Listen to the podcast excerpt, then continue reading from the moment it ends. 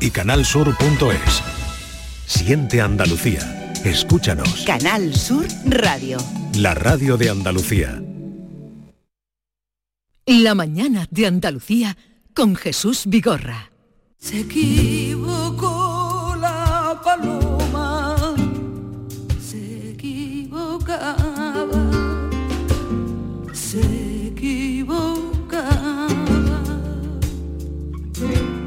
Por ir al norte fue al sur, creyó que el trigo era agua, se equivocaba.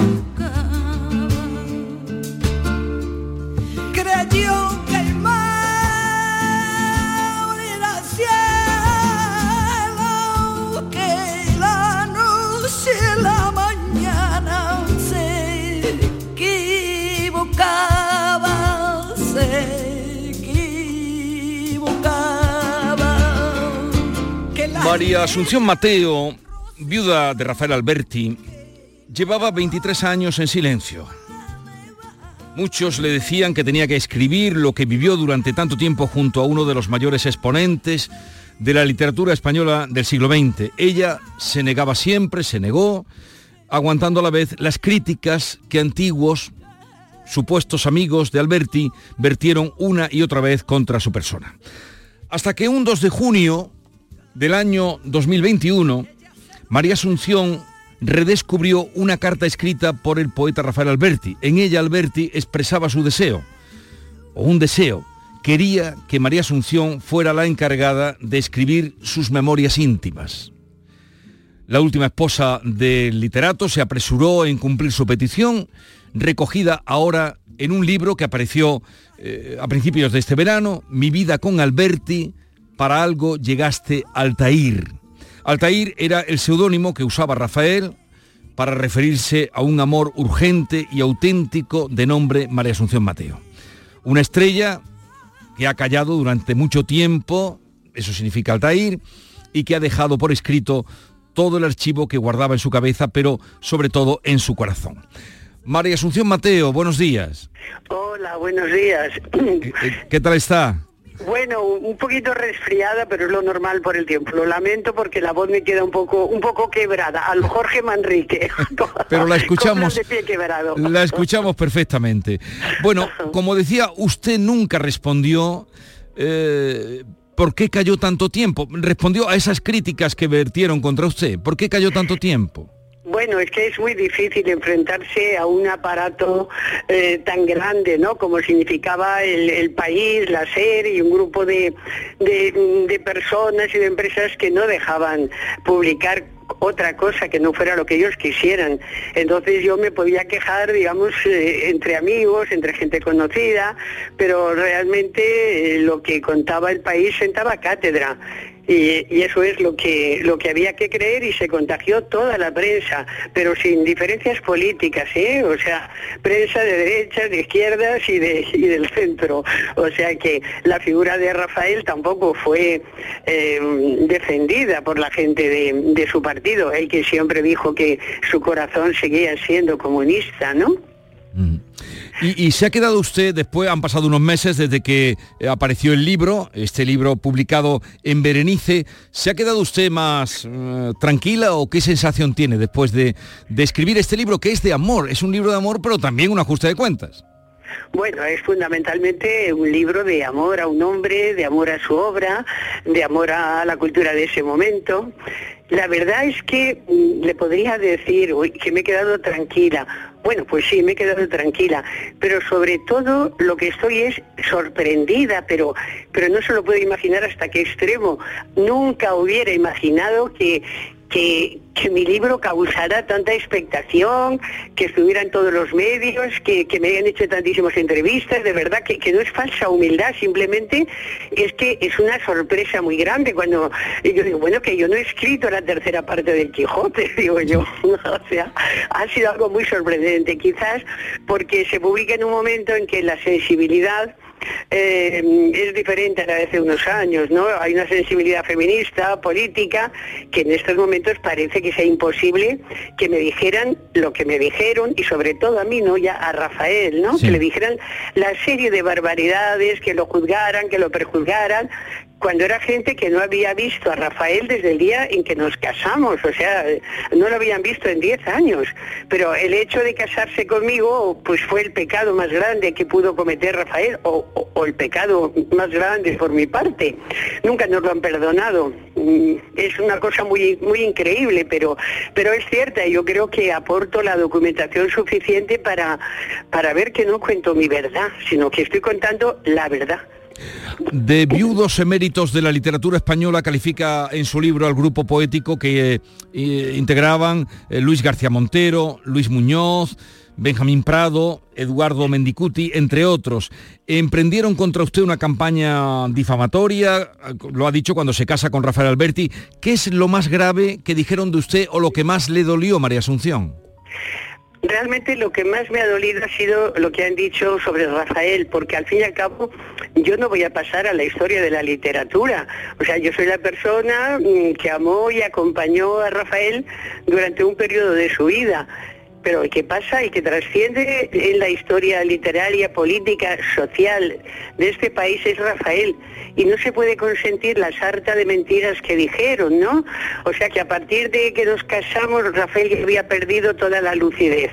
O sea, algo totalmente absurdo porque a la vez que eso se decía en determinadas prensa, en la página de al lado hablaba de los recitales de Rafael con Paco Ibáñez en París o eh, recitales en solitario en Chile, en Cuba, en México pero daba igual, o sea, la verdad estaba en una página y la tremenda mentira en la otra, pero era más fácil elegir por, por la mentira, es que hombre, que una mujer de 42 años, una profesora de un instituto, cualquiera, una, una más, ¿no?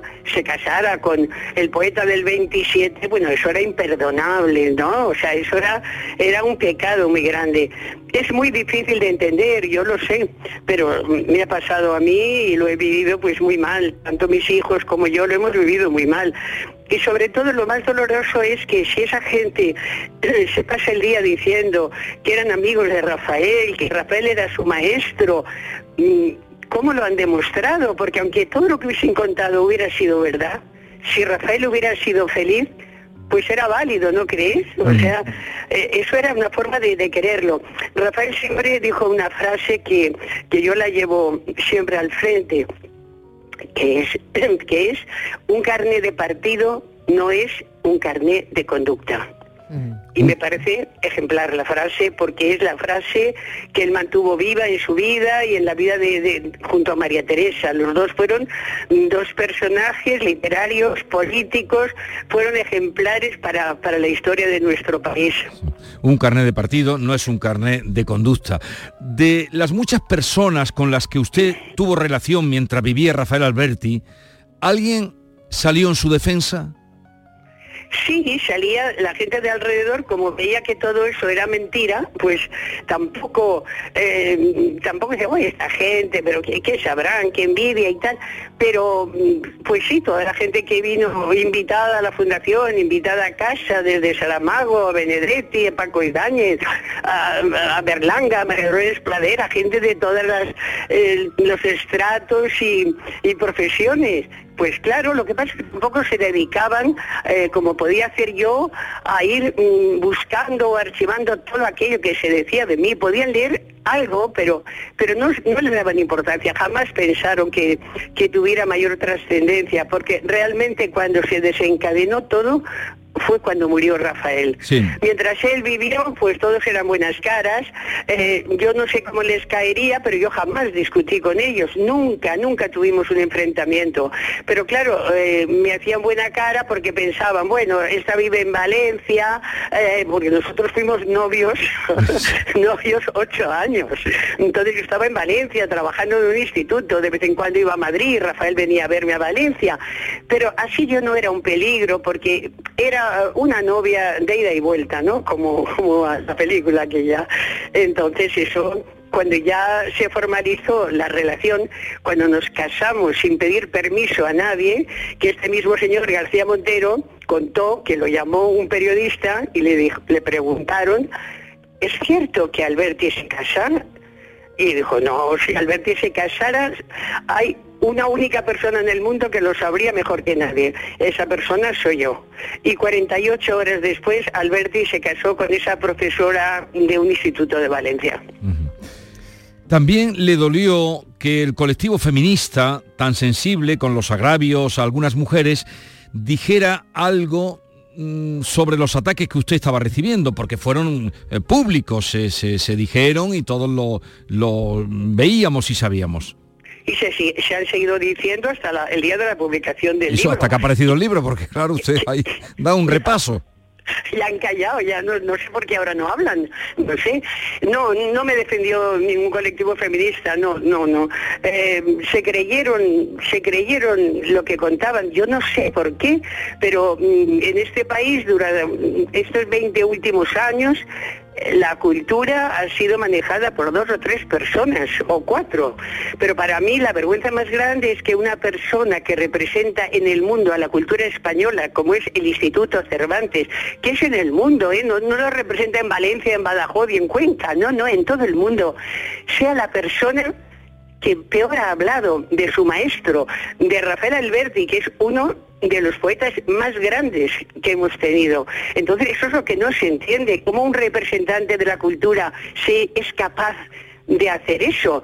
Se le ha consentido todo, todo eso y todas las mentiras que han contado y, y cosas que, bueno, y la verdad es que yo no he contado en el libro todo lo que he vivido y todo lo que sé, porque me parecía ya que era excesivo. O sea, no he querido meterme en cosas más privadas, pero de verdad que la documentación de todo lo que digo la tengo y la puedo enseñar a quien quiera. Ah, hay un pasaje, ya digo, el libro es una historia de amor, porque el amor está muy presente. Lo que pasa es que, claro, hay esa otra parte que, nos está llamando mucho la atención. Eh, Mateo, Asunción Mateo, cuenta que al haberle pedido insistentemente un prólogo para un poemario suyo, García Montero Alberti, este, Alberti, eh, le dijo que no disponía de tiempo ni tampoco de ganas. Le dijo que se lo escribiese él mismo utilizando su nombre con pleno permiso. El entonces muchacho, solapado de falsa bondad, contaba con su afecto y con determinado respeto por su actividad intelectual, aunque no así por su poesía, de la que en privado comentaba que le faltaba temblor. Rafael siempre sostuvo que el mejor poeta de ese grupo, con abisal diferencia, era el malogrado Javier Egea.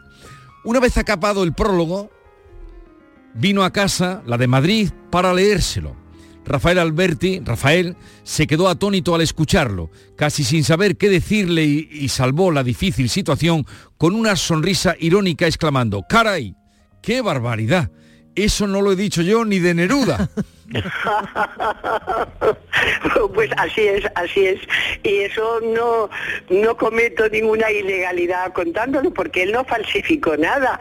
Eh, tenía el pleno permiso de Rafael. Rafael a esas alturas de su vida lo que quería es que lo dejaran tranquilo, que, que, lo dejaran vivir feliz a mi lado y el resto ya le importaba poco, ¿no? Entonces, ¿qué más le daba a él? un prólogo más o menos, si jamás le había gustado hacer prólogos. Yo estoy convencida que la mayoría de los prólogos escritos por Alberti, la mitad, por no decir más, correspondían a María Teresa, porque Rafael eso de escribir prólogos le parecía espantoso. Caray, no, eso no lo he dicho yo ni de Neruda. Bueno, estamos hablando de mi vida con Alberti. Para algo llegaste al Altair, que era como la llamaba, el seudónimo que la llamaba, como se ve en los eh, muchos manuscritos que aparecen en el libro de, dedicatorias o recordatorios que hace. Eh, mm, a ver, venga, eh, preguntas de David Hidalgo. María Asunción, buenos días, soy David. Hola, buenos días. ¿Qué tal, David? Como mi hijo. Como su hijo, efectivamente. No sé qué habría pasado si no se le llega a caer a usted encima esa carpeta porque no nos habríamos enterado de muchísimas cosas que hemos sabido al leer el libro. A mí me llama la atención, usted se casa en 1990 con Rafael Alberti, él tenía 87 años en ese momento, usted 47, pero previamente habían transcurrido 8 años de clandestinidad prácticamente. Alberti era famosísimo, ganador del premio Cervantes en el año 84 y usted era pues su amor secreto, ¿no? De un genio que iba por la calle y que todo el mundo reconocía. ¿Cómo vivió usted esa etapa?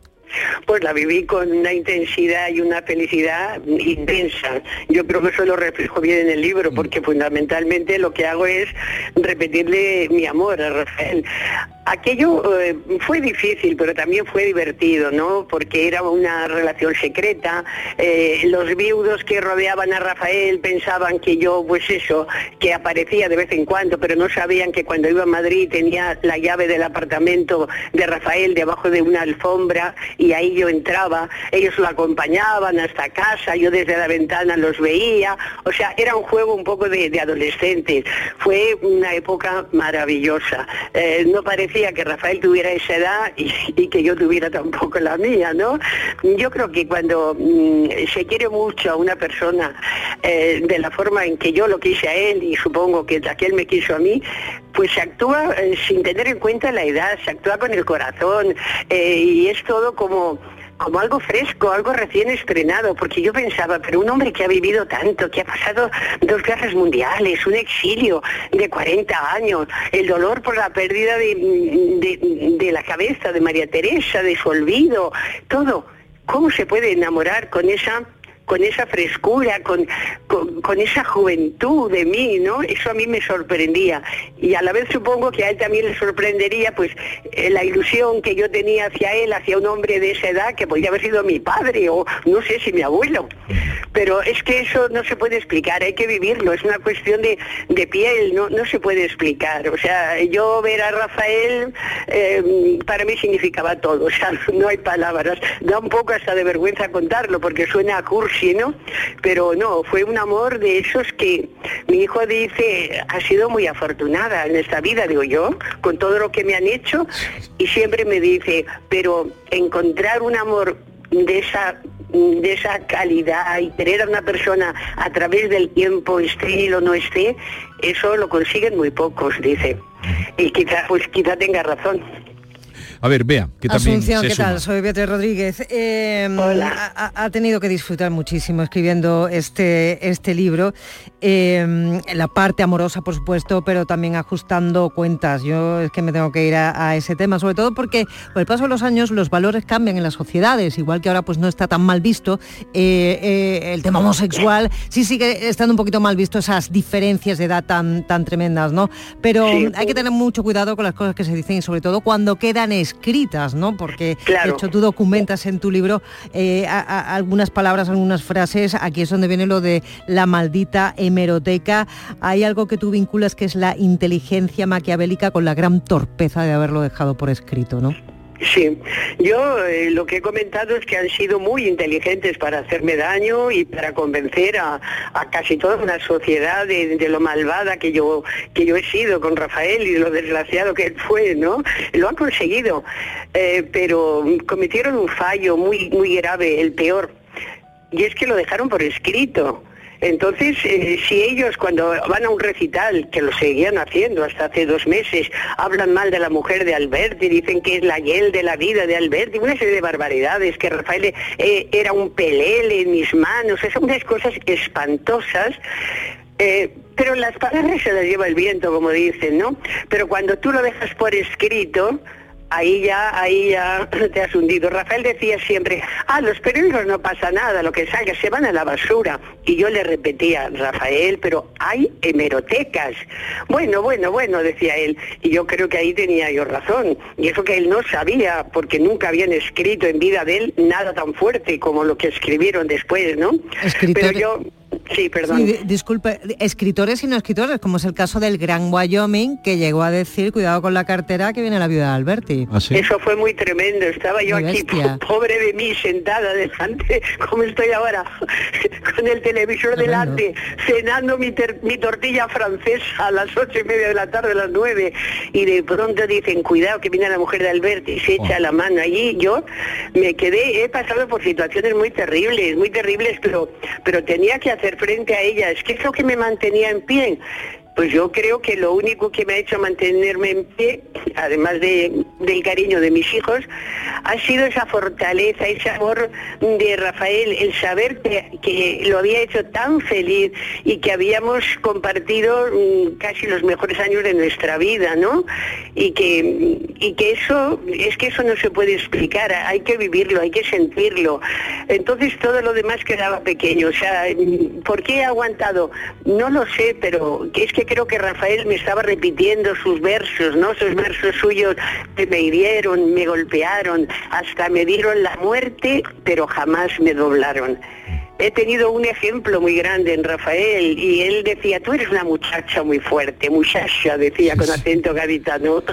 Bueno, una muchacha. Eh, había otro aspecto que me gustaría tomar, el libro está ahí, pero usted estuvo 17 años trabajando en la Fundación Rafael Alberti, primero dirigiéndola, luego presidiéndola, hasta que ya no pudo más y se retiró. En este momento, luego se convirtió en museo. ¿En qué situación se encuentra ahora mismo lo que era la Fundación Alberti, lo que convirtieron en museo? Bueno, eh, no se hizo ningún cambio ni nada. Museo fue siempre, Fundación Museo, en el sentido de que siempre pero ¿cómo la donación. Bueno, pues eh, la verdad que yo me marché hace 12 años, desde que yo me marché, aquello no se ocupó nadie, no se ocupó nadie, ni se pidieron subvenciones, ni nada. Desastroso, pero se quedaron las puertas abiertas, la gente entraba, seguía visitando.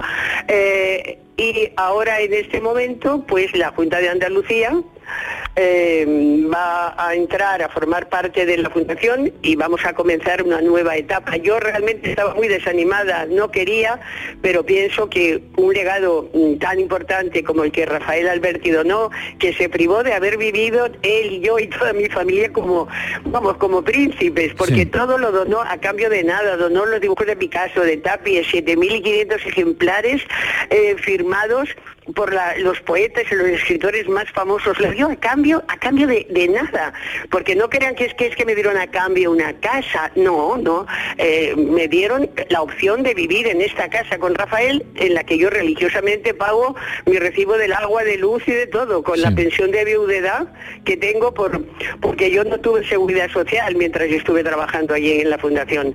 No cobré, pero tampoco me planteé que tenía que haber pedido seguridad social y me faltaban 17 años cuando me jubilé y no pude cobrar mi pensión porque tenía que pagar una cantidad de dinero que realmente no tenía. Así que ese mito de la mujer de Alberti, ¿qué tal? Por el hecho de ser joven y no pesar 200 kilos, pues ya debo ser millonaria, em, debo haber sido una abusona, debo haber, no sé, lo que, lo que montaron ahí. Y la gente se lo creyó. A mí han dicho que voy con un descapotable rojo y tengo un coche de hace 33 años exactamente. El año 90 lo compramos. No sé cómo la ITV me lo deja pasar, porque lo cuido un poco. O sea, todo así, todo así, que esta casa nos la han regalado los portuenses y todo eso, es que no es cierto. ¿Dónde está la documentación? Yo cuando he hablado después de 21 años o 23 años, he sacado documentación y todo lo que dicen, que lo demuestren, porque si no lo demuestran, es que no es cierto. Entonces, es muy triste que yo haya llegado a esta situación y que mm, si Rafael, vamos, si Rafael pudiera levantar la cabeza, mejor no pensar lo que, lo que estaría diciendo.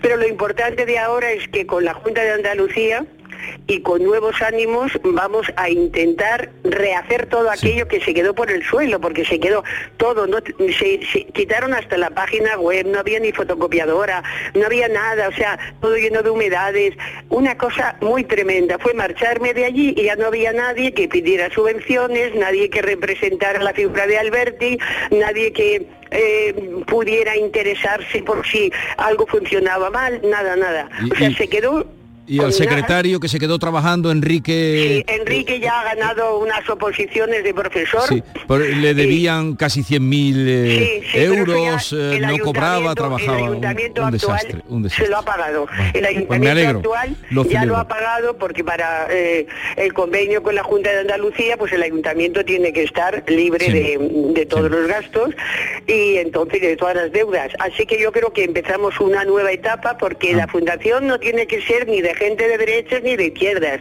Rafael se fue con el puño cerrado y como él dijo, mm, volvió con la mano abierta en señal de concordia. Entonces, eh, la cultura es cultura por encima de todo. Ahora nadie se plantea si Góngora tuvo novia o si fue guapo o fue feo. O sea, necesitamos que lo que vamos vayamos a hacer sea para todos. O sea, mm. que eh, la Junta de Andalucía, sea de derecha, sea de izquierdas, eh, por encima de todo esté la cultura. Ah, y, entonces y el nombre de Rafael, y el nombre de Rafael Alberti. Pues me, alegro que no lo sabía, que se iba a retomar, me alegro enormemente lo que me dice María Asunción. Así es que estamos ya con tratos con ellos y yo creo que, que están muy por la labor y yo no tenía muchas ganas, pero pienso que que no puedo renunciar a, mirar un poco, a hacer, hacer algún papel ahí, porque es que si no lo hacemos, a ver lo que va a ocurrir que a pues lo mejor los viudos dicen este es el último resquicio que nos queda y, y no voy a consentir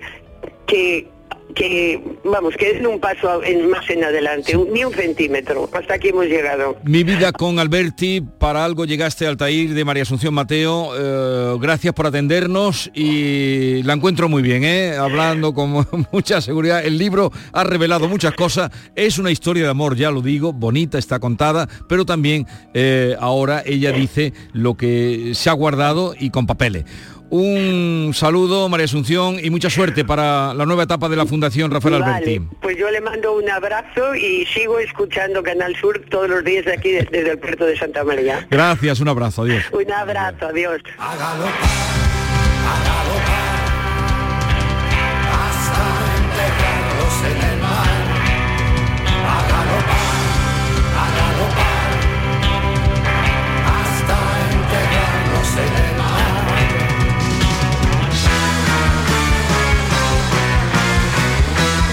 Esta es La Mañana de Andalucía con Jesús Vigorra, Canal Sur Radio. El nuevo Rasca Platinum de la 11 es tan bonito que 9 de cada 10 consumidores dicen que les da pena rascarlo. Perdona, pero ese no seré yo. Que sí, que tienen un diseño muy cool, un plateado muy bonito, muy elegante. Pero es que puedes ganar hasta un millón de euros. Así que a mí, nada de pena. Cuando te enteres de que el nuevo Rasca Platinum tiene tres juegos muy divertidos y un premio de hasta un millón de euros, ya no te va a dar tanta pena. Nuevo Rasca Platinum de la 11. Qué bonito es. Sí, te toca. A todos los que jugáis a la 11, bien jugado. Juega responsablemente y solo si eres mayor de edad. Canal Sur Radio. Los guerrilleros. Tapicería y colchonería en Utrera. A precios de fábrica. Colchón de matrimonio de 27 centímetros de grosor. Lechos independientes. Refuerzo en zona lumbar. Cara de verano e invierno. Valorado en 689 euros. Ahora 299 euros. Sí, sí, has escuchado bien. 299 euros. Y por un euro más televisor LED de 32 pulgadas de regalo. Estamos en Utrera. Carretera Carmona número 15 en Utrera. Sevilla. Entregas en 48 horas. El 22 de octubre a las 12 horas llega a la Go el Tour de Baby Radio. Un show de música en directo donde los más pequeños podrán conocer a sus personajes favoritos. Pocoyo, Raúl Charlo, Super Wings y personajes de Baby Radio.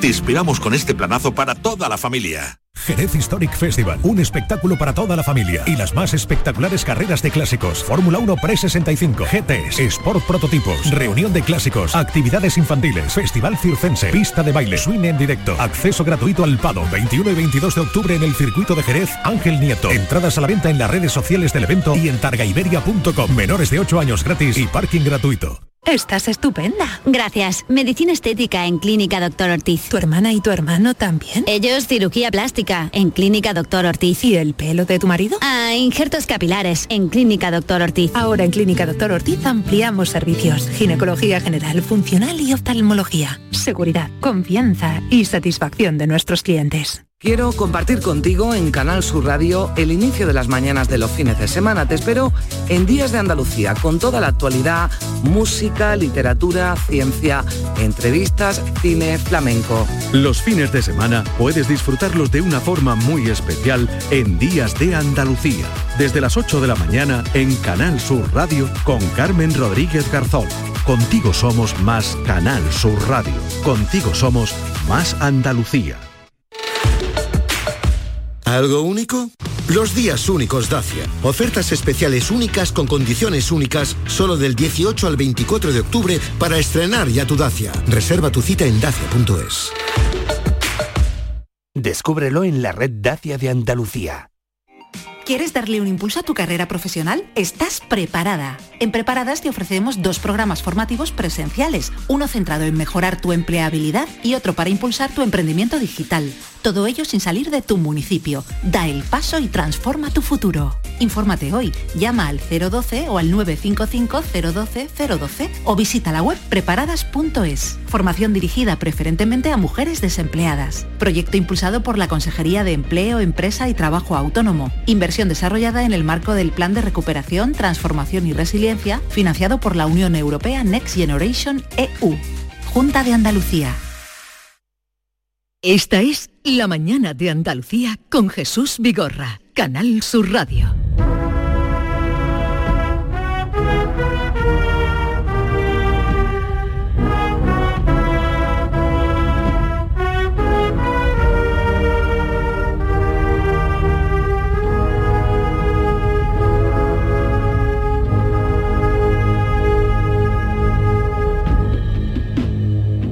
No nos hemos equivocado mm, del tiempo en el que estamos. Mm, No, no nos hemos equivocado. Suena esta marcha porque tiene mucho que ver con el espectáculo del que vamos a hablar, que se llama Derby de Ramos, eh, espectáculo que ya presentamos aquí cuando se estrenó. Vino aquí su autor e intérprete Alberto Maldonado. Buenos días, Alberto. Buenos días, queridos. ¿Qué tal estás? Estupendamente, loco de ilusión. ¿Cómo te va la vida?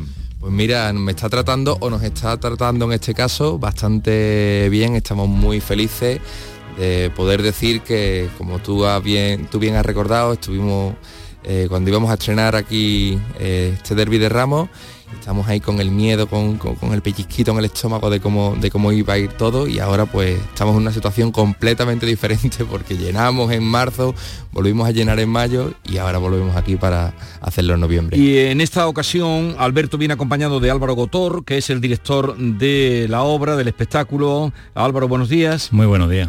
Em, ¿Qué tal? Mm, la relación y la... Pues mira, eh, de, de momento bastante sana y bastante bien. Nos conocemos de hace muchísimos años, Alberto y yo, desde hace pues, 15 años aproximadamente. No más, más años. Sí, más, 18 te diría ya. Somos muy viejos, Ya, Álvaro. yo creo que ya es mayor de edad. y, y de momento me aguanta. O sea, Ah. me aguanta bastante bien. Eh, o al menos por, por la espalda no ya no. Será el día 2, en principio, no sé si lo habrá más días, de noviembre, cuando se presente, se reponga Derby de Ramos. Y luego la otra obra de diciembre, que fue otra obra que tiene en cartera Alberto, eh, pues va a ir por San Roque, Elegido, Joda, Utrera, Estepa. Eh, pero vamos a hablar de Derby de Ramos. Habría que mm, explicarle a la gente de qué va la cosa, Alberto, de qué va la cosa, Derby de Ramos. Este supuesto, de hecho, no, no ha sido realidad todavía, gracias a Dios, porque si no, a ver qué hubiera pasado. De que hubiera coincidido el mismo día en una ciudad tan de tradiciones como Sevilla, el derby Sevilla-Betty, elecciones generales y Domingo de Ramos. Entonces coinciden en este día tan peculiar eh, un personaje que es el que yo interpreto muy, muy cofrade y otro que interpreta a José Manuel Rodríguez, que no puede, no puede estar aquí hoy, que es el que es futbolero acérrimo de carné y de ir al Betty desde chico. Entonces coinciden en un colegio electoral y podemos hacer el spoiler de que se quedan encerrados. Se quedan encerrados en un colegio electoral. Los dos van a votar. Van a votar, Van a van a votar. Eh, el futbolero acérrimo y el cofrade capillita eh, Exacto. total. Y entonces, pues bueno, pasan cosas. No podemos contar mucho más de las cosas que pasan, pero el día que menos les apetece a ellos estar en, en un sitio encerrado, pues es el día que, le- que les ha tocado. Entonces, hombre, tiene toda la pinta de que se van a perder el partido y... Y, y las la primera, procesiones. y, y la primera, la primera en campana. Eso es, no vamos a contar mucho más, tienen que ir a Alberto, verlo. pero sí es verdad que es una apuesta arriesgada. Cuando tú decides hacer esta obra y dices, uff, vamos a hacer esto que la verdad toca temas muy sevillano, pero podría también ser en otra ciudad de Andalucía. Sin embargo, ha tenido éxito porque cuando repites y traes otra vez la obra es porque esto ha tenido que gustar mucho, ¿no? Sí, yo creo que el boca a boca es fundamental de la gente que ha venido a las otras funciones y que ha hablado bien de nosotros, porque además no nos reímos, eh, ni de- por, su- por supuesto, ni de las creencias de nadie, ni de los árbitros, ni de nada en, nada en concreto. Nos reímos de los personajes que somos todos los sevillanos, eh, o todos los andaluces en este caso, de eh, cuando estamos en la segunda fila de, de una procesión o estamos en la grada de un estadio. O sea, vemos y oímos y decimos cosas que, que, que, agüita. Yo no, yo no escribo la o sea, yo soy el escribano de la obra, pero la obra la ha hecho la gente.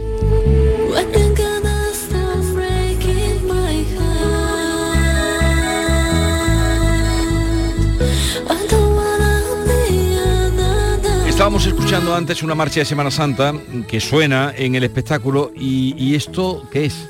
Esto es Stereo Love, que es un, un tema que se ha hecho muy conocido en, en el estadio de- del Betty, que suena en todas las previas y que evidentemente cuando Pero, pero ¿dónde suena? ¿Lo ponen en el campo? lo ponen en el campo. Este tema. Exactamente. ¿Y por qué? Pues porque no sé por qué, Álvaro, tú lo sabes. Yo creo que fue a raíz de una Eurocopa, si no recuerdo mal, que se hizo famoso que la grada empezó a cantar este estribillo con un lololo típico de un estadio. y entonces en el, el estadio del Betty, que siempre ha sido bastante animado para este tipo de cosas, mm, empezaron también a utilizarlo para animar un poco la grada. ¿Tú eso lo sabías? No lo sabía, no lo sabía. Mira que he ido dos veces al campo del Betty, pero esto es, moder- es moderno, ¿no? Sí, es una sí, cosa sí, reciente. sí, ¿Cuántos ¿no? años puede llevar esto? O puede llevar cuatro años como mucho. Ahora se mucho los lolo, lolo. Lo, Sí. lo, lo, lo, lo, lo, lo, Sí, lo, exacto, ni más ni menos. Pero esta es una canción que no es así como muy grupal. A ver, dale un poquito.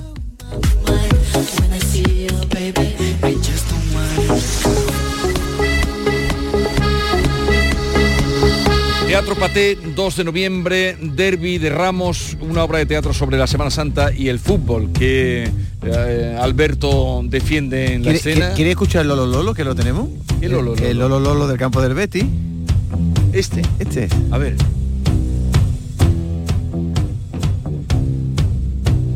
Lo, lo, Esto también se cantaba diciendo... También, esto es Seven Nation Army, me parece que es este tema. Esto se canta mucho ahora cuando alguien es campeón, ¿no? Es campeones del Lo utilizaron lo- los italianos. Los italianos y la- las chicas españolas que ganaron el mundial, el mundial de fútbol femenino también lo cantaron en el vestuario, se ha puesto muy de moda esa hora. Lo utilizaron los italianos por primera vez, sí. Eh, aquí está la, la propuesta que nos trae Alberto. ¿Tú fuiste a verla o no? No la he visto, Alberto, la verdad. Pero el 2 de noviembre. Delito, delito. Tú no tienes que sacar. Pero poca gente, entradas. poca gente te quedarán ya, ¿no? Nada, las últimas ya gracias a Dios, las que quedan podéis entrar en giglon.com o poniendo en Google entradas Derby de Ramos, te sale el primer resultado, no hay pérdida. Yo iré, a- yo me pasaré el 12 de noviembre a, veros que no he visto la obra todavía. Eh, intuyo que hay mucho humor, intuyo, no sé si, si me equivoco. Y quería preguntar, eh, según dicen, hacer humor es muy difícil, muy difícil. Es lo más difícil que hay eh, delante de una cámara o bien en, un escenario en, eh, bambalinas, ¿no? Eh, o delante de las bambalinas. Pero entre humor negro y humor blanco, que entiendo yo que en este caso es humor blanco, de lo que va a haber mucho, ¿qué es más difícil? Uf, yo, yo creo que, a ver, el humor blan- blanco, encontrar humor blanco bueno es difícil. Eh, lo que pasa es que el humor negro mm, hay que tener mucho ojo porque puedes hacer daño muy fácilmente.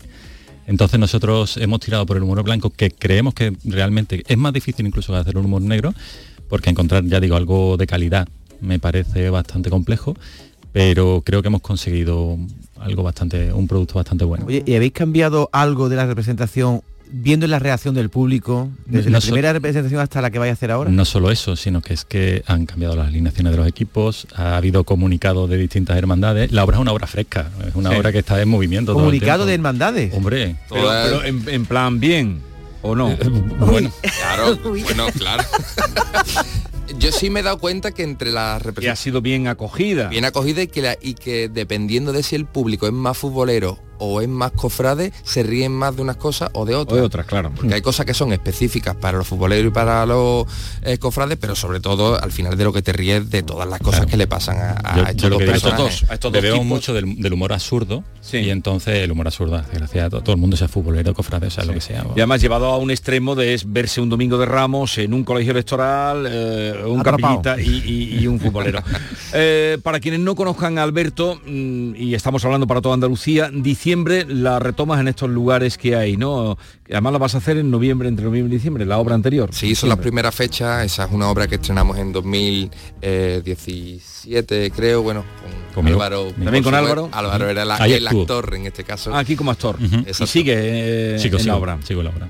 y fue muy bien y al final con el es un drama ¿eh? o sea que Pero el drama, drama. Pero drama, drama. es la historia de dos hermanos eh, Tiago y, y Pablo y cómo es la relación con su abuela y hay una historia de adicciones entre medio y de rencores familiares y demás. Y bueno que esta obra se esté vendiendo también y que nos sigan llamando de, de muchos municipios de Andalucía para llevarla, pues para nosotros el doble de logro. ¿Y esa obra de Derby de Ramos mm, también tendría sentido, se entendería fuera de Sevilla? Sí, el otro día me lo preguntaban y tendría que hacer un trabajo de, de investigación porque no voy a cambiar, si me llaman de Cádiz o de Granada o de Almería, no voy a cambiar dos cositas simplemente sí.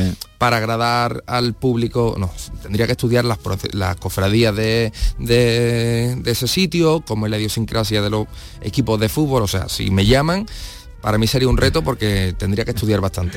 Muy bien, oye, eh, que tengáis mucho éxito. Día 2 de noviembre, Derby de Ramos en el Teatro Paté. Eh, gracias por la visita y mucha suerte. Gracias a ustedes. Álvaro y Alberto. En un momento nos vamos con José, el de los camarones, el filósofo del flamenco.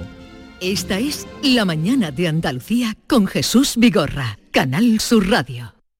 En Canal Sur Radio queremos que las noches del fin de semana disfrutes de una radio fascinante, con la noche más hermosa. Un programa que da respuesta a tus preguntas sobre ciencia, historia, misterio. La noche más hermosa, los viernes y sábados a partir de las 11 de la noche, con Pilar Muriel. Contigo somos más Canal Sur Radio. Contigo somos más Andalucía. Canal Sur Radio.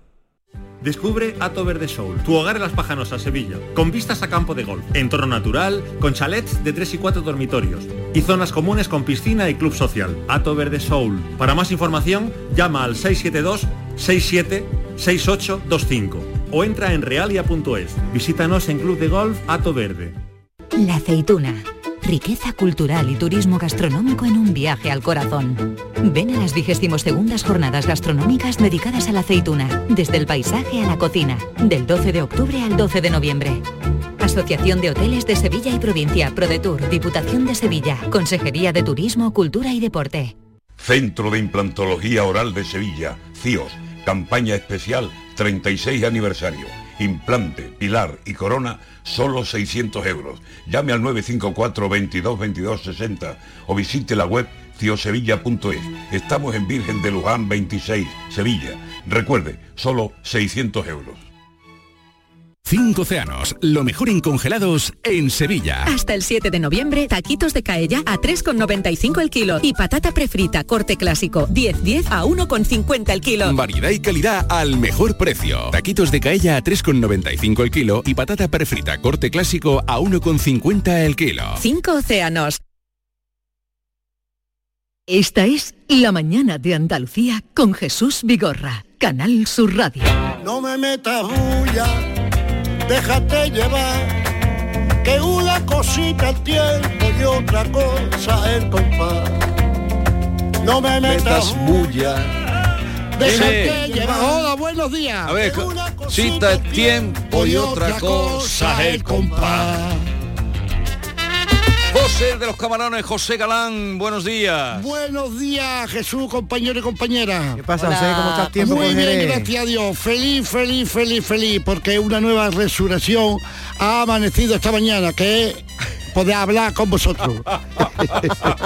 Oye, ¿cómo está el tiempo por Jerez? El tiempo está buenísimo. A, anoche y antes noche llovió un bien, bien, un agua calaera que lo aprovecha y la bebe la tierra. Muy agua bien. calaera que se aproveche y la bebe la tierra. Por cierto, ¿cómo se dice agua en romano? Pañí, la pañí. Ah, la pañí, si lo has dicho unas pocas veces, qué torpe. La pañí, la pañí. Pañí, hay, hay- o sea, hay un refrán que no sé si tú conocerás y se dice en Jerez que cuando está el día así tan revuelto se dice está el día para acostarse con la suegra. ¿Has escuchado alguna vez? Madre mía. Bueno, sí, hay, hay mucha, hay mucha anécdota ¿no? sobre eso, ¿no? Pero bueno, siempre es, que es bueno de vez en cuando dormir con la suegra para Sí, hombre, conformar no. a la hija. Así es, así es.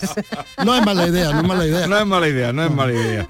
No es mala idea. No es mala idea. Oye, eh, ¿cómo va la vida? ¿Cómo te va la vida? La vida me, me va muy bien. Tú, bueno, sabéis no bien que yo me levanto temprano a las seis y media. Te levantas a las seis y media. Sí, o las 7 de la mañana empiezo a meditar, contemplo toda la, toda la campiña jerezana desde, desde mi eh, aposento, ¿no? Y entonces le doy gracias, ¿no? Por ese momento, ¿no? Contemplo a mi mujer, contemplo la maravilla de la creación y también me quebranto, ¿no? Me quebranto por lo que estamos, por lo que estamos pasando, ¿no? Me tengo que quebrantar porque es que no hay quien lo aguante esto, ¿no?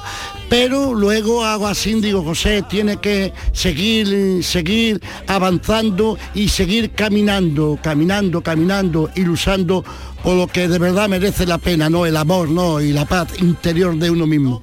Pero y ya cuando- lo demás son añadiduras. O sea, cuando dice meditar, te estoy imaginando en tu casa, te suena la alarma y tú dices, voy a meditar. Antes de Eh, desayunar y No, no, él no sé. ¿Cómo se va a levantar con alarma? No, no te levantas a las Usted siete. tiene su reloj biológico. Bueno, es curioso esto, ¿eh? Es curioso, ¿eh? Pero desde que yo tenía 14 años, 14 años, será porque mi padre me levantaba tan tan temprano, entonces yo conozco, yo conozco el soniquetazo de las mareas, cuando tenía que ir a mariscar y cuando tenía que pescar, cuando era la subida y cuando era la bajada del mar. Sí. Y eso lo tengo yo incrustado en los genes, sí, desde Pero, pequeño. pero tú eh, cuando vas a pescar es cuando estabas a la marea, ¿no? Bueno, a veces cuando está baja o bien cuando está creciendo, porque hay muchas funciones para poder coger los camarones, el marisco y todas las clases de, de, Y de se- elementos ¿no? Oye, que trae y, se, y- se siguen cogiendo camarones. ¿Dónde se cogen camarones? Se sigue cogiendo camarones, pero más que nada está eh, en piscifactoría.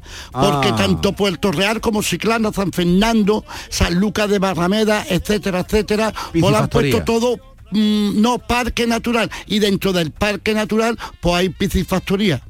Ajá. O sea que ya de estos que vemos los que ponen son piscifactorías. La mayoría son de piscifactoría, porque el camarón que está cogido mm, salvajemente, eh, te lo mete en la boca y cruje como las nueces. y esto no, esto parece que tiene un polvorón estuado.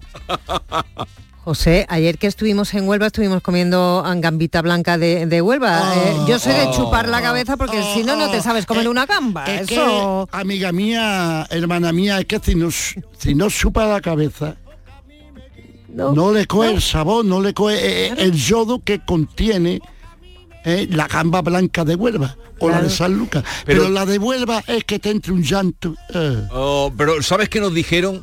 Allí nos dijeron que la gamba blanca es autóctona. Bueno, se pesca también en la parte de Huelva, de, de Portugal, que Sí, de sí, hecho ahora sí, viene ahí allí. estamos, ahí pero que los langostinos que le preguntó a uno de los guiri que tú conoces, que Sí, sí. sabes que te quieren mucho, ya habrá que hacer otro día juntarlo. se pusieron de gamba hasta las trancas, ¿sabes? José? Ole, hasta las ole. trancas los guiri. Me alegro. Eh, entonces, decía, le contestó el señor que las gambas eran de allí, pero que los langostinos de Sanlúcar nacían allí y se iban luego a Sanlúcar. ¿Esto es cierto? ¿Lo tienes documentado esto? Bueno, tenlo por cuenta de que estamos, estamos hablando del Guadalquivir, ¿eh? Y, la, y el langostino, el langostino de San Lucas es de San Lucas. Lo que pasa es que son tan tan tan misericordiosos que se van a otro sitio detalle. para que lo podamos comer Para que se lo coma todo el mundo. efectivamente pero que son de San Lucas y con los ojos celestes Pero eh, ¿en qué se diferencia un langostino bueno? Bueno, de allí debajo de guía. sí sí lo del bigote y etcétera Lo de bigote, etcétera. De un langostino que también se ve, pues de los que se ven por ahí. ¿Tú, Eh, tú en qué los distingues? Efectivamente, se distingue muy fácil, muy fácil, muy fácil, porque los demás son blanquecinos, ¿eh? y esto parece como un tigre de bengala. Un tigre. El de langostino Bengala. tigre. Está rayado, ¿no? Tiene Está rayado total, una sola de raya de doble continua, porque los langostinos de, de San Lucas tiene raya y a veces algunas de doble continua. O sea que, la- pero una cosa es el langostino y otra cosa es el langostino tigre, ¿no? O, o- o- No, no, es el mismo, el Ah, langostino tigre, sí, sí, eh, lo que pasa es que el, el langostino tigre, ya la palabra lo dice, tigre. Y los tigres que tiene, raya, y- igual que la cebra. ya está. Vamos a la- al vocabulario Sí. romano. Muy bien. ¿Cómo es? ¿Cómo le llamamos? Chipicalí, ¿no? Sí, chipicalí, Chipicalí. o, o naquelamos camelá, ¿no? Naquelamos camelá. Eso es. Naquelamos bueno, camelá. voy a tener aquí, porque es que mm, esto es, la lengua es preciosa, la lengua, como no trabaja bien la lengua, se consigue poquitas cosas. Dice esto, los caló que salaban por el burlón y los drones. ¿Cómo, cómo, cómo? Los caló que salaban por el burdón y los drones. El buldón. Los caló. Buldró. Burdón, burdón. Burdón. A ver, ¿pilláis algo? Los, caló. que salaban por el burdón, por el burdón, no no y los drones, pero fíjate qué palabra más linda, se creen que los drones lo crearon otros señores. Eso es mentira, eso lo creó un gitano. Un gitano. Eh. A ver, ahora vamos a hacer el comentario, la traducción, la traducción. Efectivamente. Pero habéis, perdón, perdona, José, ¿habéis pillado Los algo? caló son Los los, caló, los los gitanos. Los caló gitanos. que Sí. salaban, Que salaban. Que- que chal- salaban, salaban, Chalaban, que hablaban. Salaban, no, no hablaba, eh, hablaba él en naquerar, ¿eh? sí. Entonces, los caló que salaban por el burdón y los drones. A ver, traduce que no pillamos ni una. Significa los gitanos que iban por el mundo y los caminos. Madre mía. Oh. Esto lo... idioma? Gracias a Dios, ¿no? Por tío Jani, ¿no? Un, un gitano, eh, Ramón Salazar, y esto está registrado en la Fundación Secretariado Gitano, ¿eh? Que no es... Vais aprendiendo O sea, algo. ¿eh? el drones mundo- es caminos. El mundo es el bulldón y los drones son los caminos. Son los caminos, pero es curioso, ¿eh? Es curioso. Eh, tenemos que tener en cuenta, ¿no? De que eh, la romana en sí, ¿no? La lengua gitana forma parte de, de la rama de la lengua indoeuropea y tiene su origen en el sánscrito. ¿De dónde surge también el latín? Pero no, José- espera, espera, espera, vamos a ver. El latín es antes que el caló. No, pues, pues aquí me dice lo contrario. Pero eso tenemos que... Bueno, el sánscrito es antes del latín, ¿eh? Sí, eh, indo- eh, te lo cuenta que, Indoeuropeo, ¿no? que, que es indoeuropeo, ¿no? De, del Punjab, ¿no? De la India. Y tiene su origen en el sánscrito. Hay que mirarlo, ¿eh? ¿A, a ti dónde te gustaría ir? Eh, oye, me he acordado muchas veces de aquella palabra que sacaste el otro día, que era fundiendo amor con afrodisiaco. ¿Cómo lo dijiste? Que, Sí, eh, eh, eh, es que eh, yo te muchas veces lo digo, no, no me se olvida. El amor cubre multitud de, de faltas. Si hay amor, si hay amor, ese amor, entonces tiene que ser afrodriaco por fuerza. Afrodriaco, Por- Claro, porque el jengibre también es afrodriaco.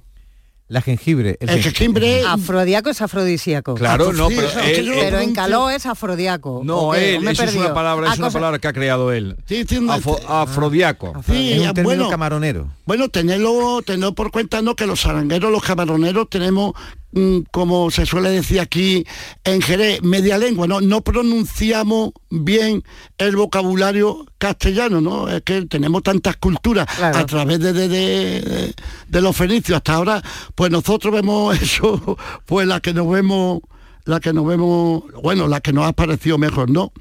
Y entonces el amor, el amor, como haya verdadero amor, inclusivamente no necesita uno afrodisíaco. Sí. Si ve uno a una hermosa mujer, a Sí. un hermoso hombre, ¿no? Y, y- y nada más, ese mismo amor genera, genera todas las cédulas, los glóbulos rojos, los blancos, los, bueno, de todos los colores. Sí. Eh, Y eso mismo te crea un mundo, un mundo genial.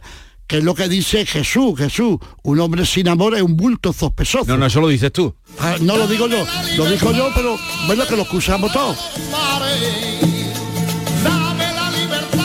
Oh, qué bueno. Qué bueno. Oh, qué bueno, qué bueno, mi libriano, mi El guan. lebrijano lo queríamos mucho aquí. Oh. ¿Lo trataste tú al lebri? No, yo canté con él unas cuantas de veces y tengo anécdotas. ¿Y qué te contaba el lebrijano? A mí me contaba cosas maravillosas. A mí me decía, sobrino mío, lo más importante, una de las cosas más importantes eh, del género humano y más en la farándula del mundo de las bellas artes, como en este caso el flamenco, es crear, crear, crear, crear, crear y crear, aprender, aprender de los antiguos, aprender de la historia, aprender de la fuente, pero crea tu propia Sí. personalidad y quien y quien no lo vea bien es problema de ellos, pero sé tú honesto y honrado contigo mismo y con lo que tú estás creando. Qué bonito. Grande, ¿eh? No, pero tú lo has calado perfectamente porque el espíritu de, de- de Lebrijano era eh, la creación que lo llevó hasta límites eh, el flamenco, ¿no? Como lo llevó. Y luego él también era músico. Era flamenco ante todo, él era antes que flamenco era músico, su cabeza era música. Claro, claro. Yo lo traté mucho al Eh. Jesús, es que eh, un, un ¿Y tú can- qué eres? ¿Tú qué eres? José? ¿Tú qué eres? Yo, yo muchas veces pienso y medito sobre esto, José.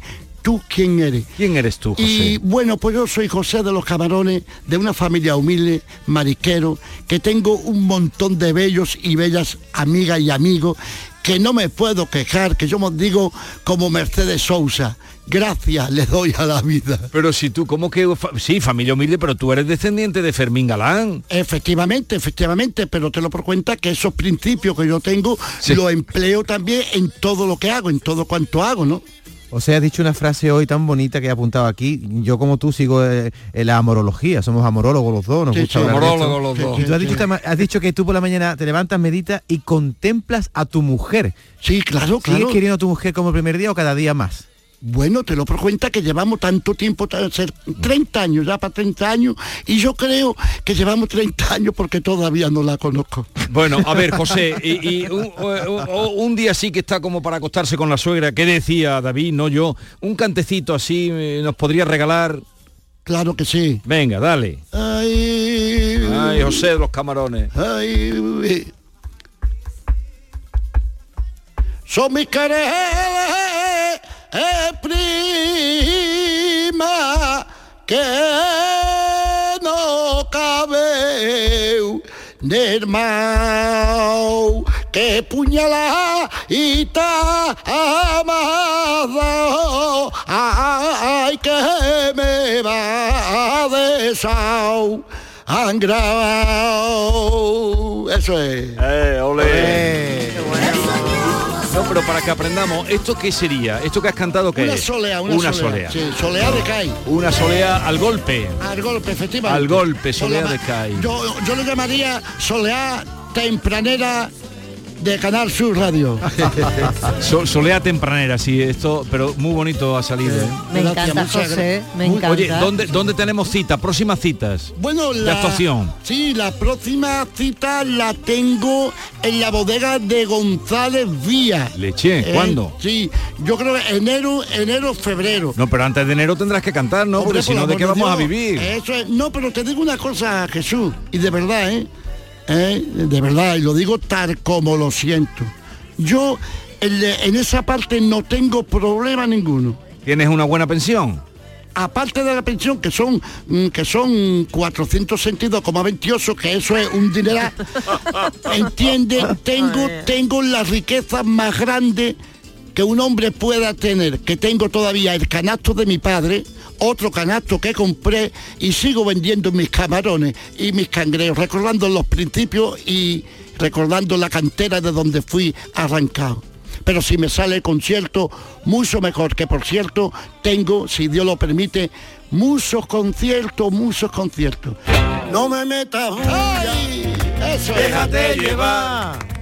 Que una cosita al tiempo y otra cosa el compás. ¡Ole! No, si al final vamos a No cantar. metas bulla, déjate llevar.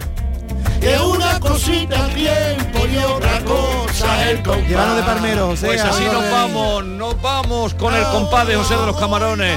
Un abrazo, José. Igualmente, un Besito. abrazo. Un abrazo.